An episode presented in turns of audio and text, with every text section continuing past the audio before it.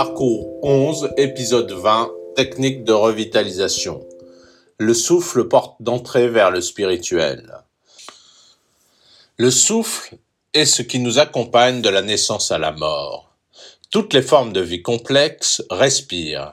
Il n'est donc pas étonnant que de nombreuses personnes au cours du temps se soient intéressées aux propriétés du souffle.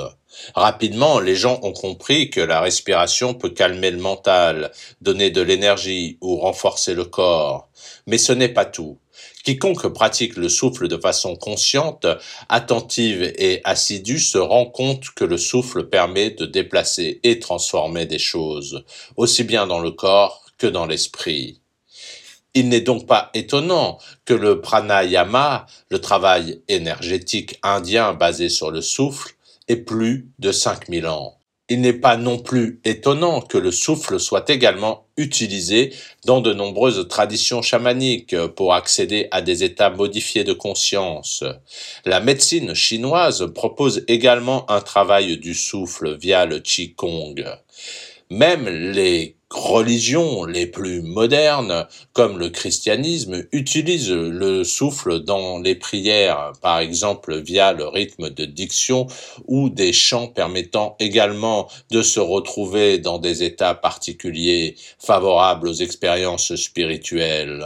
On peut également parler des soufis qui utilisent aussi la respiration pour accompagner leur transe via la danse. Enfin, pour les laïcs, beaucoup plus moderne mais basée sur des techniques anciennes, la pleine conscience utilise le souffle comme outil d'ancrage. Le souffle est donc depuis longtemps associé à la spiritualité. Les mystiques ont rapidement compris que le souffle permet de nous connecter à un état plus proche du divin. Si on doit commencer quelque part pour parler du spirituel, c'est d'abord par notre propre conscience. Pouvoir isoler notre conscience, soit qui nous sommes vraiment implique plusieurs expériences et qualités dont la première est le silence mental. Or, le silence mental n'est pas si simple à toucher dans notre monde surabondant en stimulation.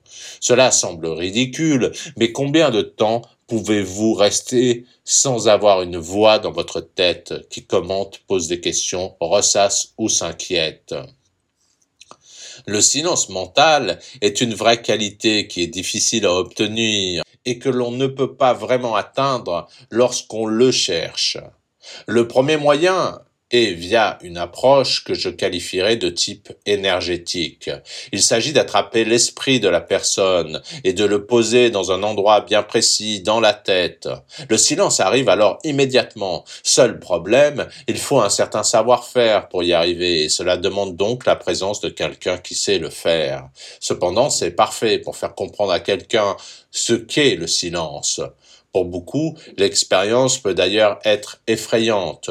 Le deuxième moyen est beaucoup plus accessible et passera par la respiration. Pourquoi? Parce que le mental n'est pas notre composante la plus éthérée, mais est très lié à notre corps et notre système nerveux. Calmer le système nerveux, vous calmez ce brouhaha incessant. La respiration rythmique et la respiration d'ancrage sont parfaites pour cela. Vous endormez le mental, puis le tenez occupé. Ceci permet alors à la conscience de s'exprimer et d'observer le fonctionnement de votre esprit lors de méditation.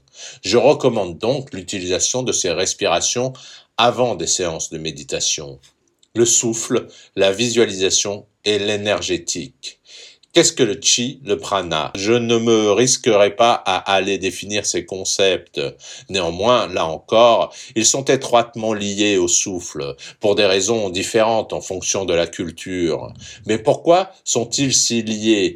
Parce que la pratique subtile du souffle amène à sentir un second vent dans le corps, qui n'est ni le sang ni l'air. Prenons l'exemple du pranayama, souvent mal défini comme l'art de la respiration. Le pranayama n'est pas l'art de la respiration, mais l'art d'utilisation du prana. On va dans cette approche énormément utiliser la respiration pour faire bouger le prana qui est également porté par l'air. Un petit exercice pratique. Position debout, pieds écartés à largeur des épaules. Inspirez par le nez en visualisant de l'eau fraîche. Venez remplir les jambes depuis la plante des pieds jusqu'à hauteur du genou. Expirez par le nez en gardant la sensation de fraîcheur dans les jambes, mais en visualisant un courant d'air chaud contenant les tensions présentes dans les jambes. Pratiquez pendant cinq minutes et observez l'effet que cela a sur vous. J'aime beaucoup cet exercice très simple.